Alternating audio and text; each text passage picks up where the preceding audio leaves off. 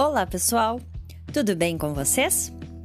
Após vocês assistirem o vídeo introdutório à disciplina de modelos experimentais para avaliação de compostos bioativos, agora vocês irão assistir uma aula sobre antioxidantes.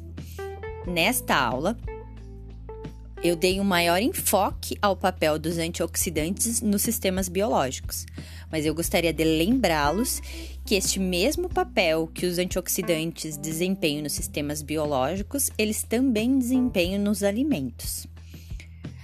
Além da aula, eu deixo para vocês o link de um artigo sobre compostos fenólicos.